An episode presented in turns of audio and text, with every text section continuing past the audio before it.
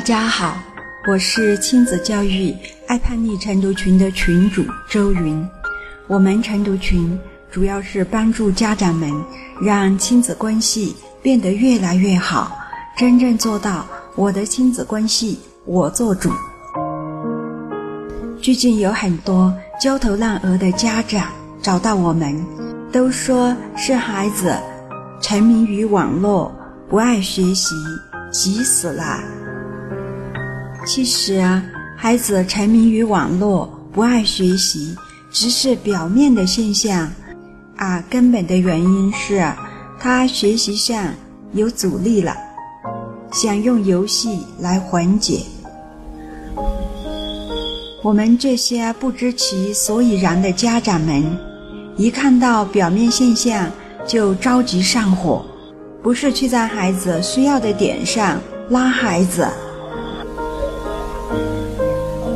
是一棍子把孩子打死，把孩子越推越远，也就让孩子越陷越深。一段时间后，给孩子贴上标签，这孩子没救了，沉迷于网络游戏，不爱学习。亲爱的家长们，别着急。这样的孩子是有救的，只要我们懂得形成这种状况的根本原因，就能把孩子救回来。那些还没把孩子推下火坑的，就止住，别推了；那些已经推了的，我们知道怎样把孩子推下去，那就怎样把孩子救起来吧。我们晨读群有了很多这样的成功案例，我就把部分精彩的分享在这里再次的分享给大家吧。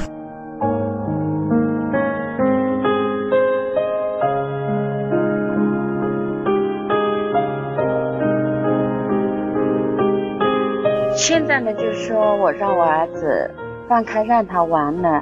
可能是在我和他的状态的调好的基础上，在我们亲子关系，嗯，在他意识到学习已经是很重要的一件事情，在他对电脑玩烦了的时候，在我给他自由归权给他的时候，在这些基础上呢，他又有了其他爱好的时候，呃，在这些条件之下。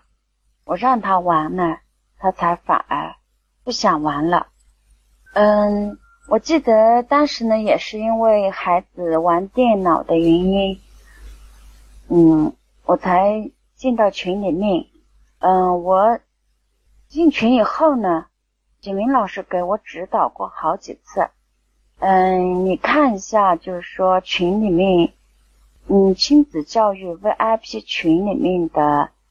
从一四年开始吧，你听一下，就是老师给的那些，嗯，给我们亲子教育课上的那那些指导录音，呃，也不单单只是我的孩子爱玩电脑，实际上进群里面的孩子呢，好多都是因为玩电脑游戏的问题进来的，像魏晴姐家，她家。现在也是，嗯，改变的比较好的，嗯，还有之前的还有几个呢，嗯，像像一些孩子因为玩电脑辍学，嗯，不去上学，然后现在呢又在复读的都有，嗯，实际上呢我，嗯，不算一个很努力的妈妈，我对我自己还是有一些自责，嗯，可能跟你们相比起来，我真的不算努力。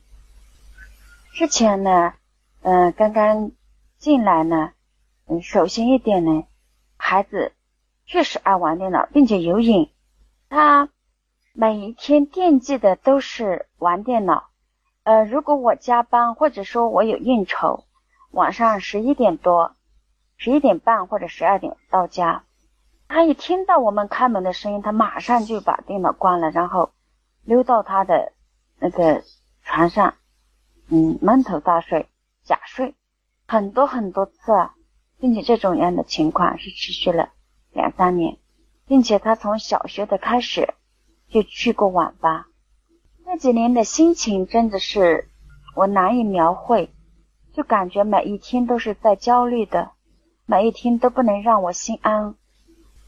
只有到这里来了以后呢，才感觉找到了家。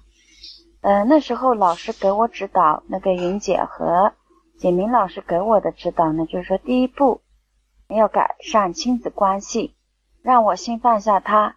在我那种焦虑的状态之下呢，就好像我和他都落水水了，我连我自救的功能都没有，我根本就没有能力去。救我的儿子，那我就放任他。我先把我自己弄好再说。我最记得云姐跟我讲的这句话。实际上那时候云姐跟我讲这句话的时候，我似懂非懂，我还是有很多的焦虑。但是到今天，我才真正的明白云姐跟我讲这句话的意思。还有那时候景明老师，他也是这样跟我说的。呃，我记得我跟他的，我写日志，还有，嗯，我写日志的时候呢，我就说希望，我只希望教会我儿子能快乐的生活。然后呢，那时候呢，我也是事情很多嘛，反正每天都在忙。那景明老师给我指导说，我到底是想要哪样？我最想要的是什么？我必须弄清楚。第二个呢，我如果我自己的不快乐，那我就不可能教教育出一个快乐的孩子。然后呢，他也是说，第一步呢，要把改善我们的亲子关系。那么改善亲子关系，第一步呢，就是爱表扬，就是首先呢，必须要学会表扬自己的孩子。那段时间，我确实扎扎实实的照着老师说的做。就每天写感染日志啊，等等等等。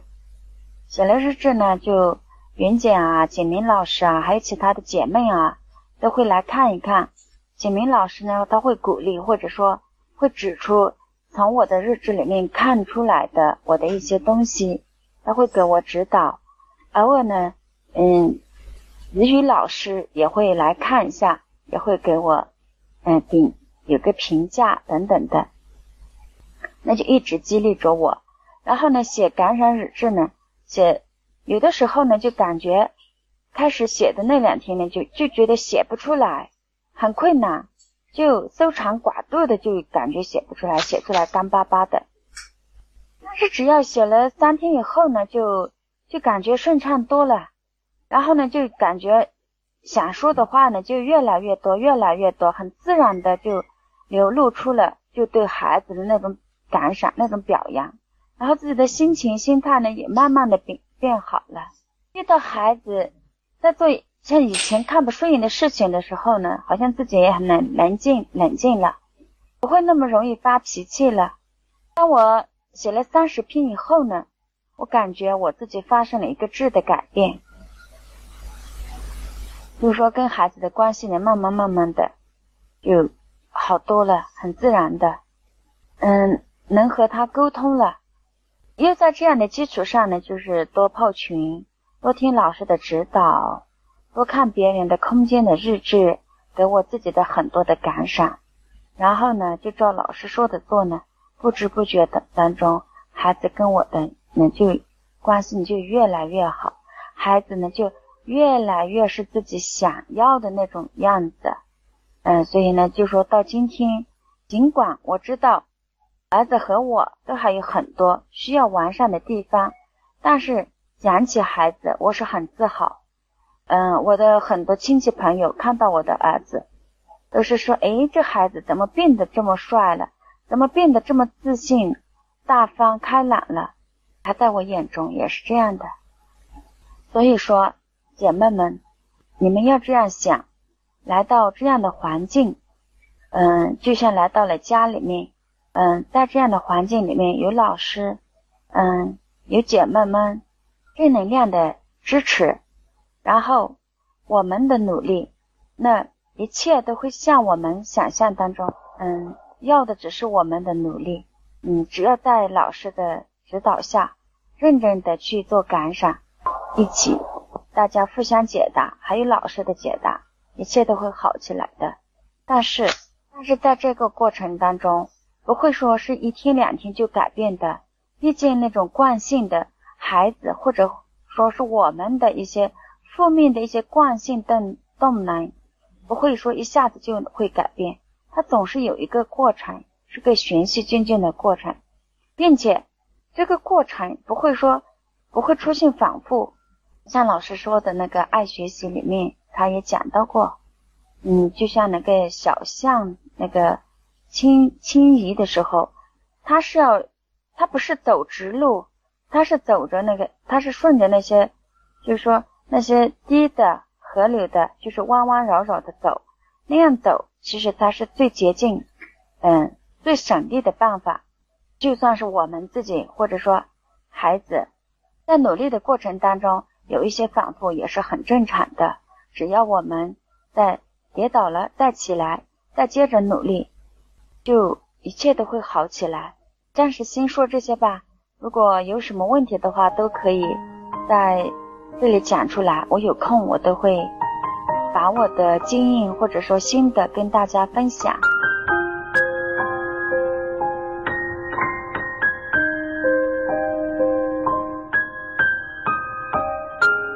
听王梅的分享，既让我震撼，也让我感动。把一个沉迷于网络游戏的孩子。拉回来，爱上学习，这已不是梦，这是活生生的事实。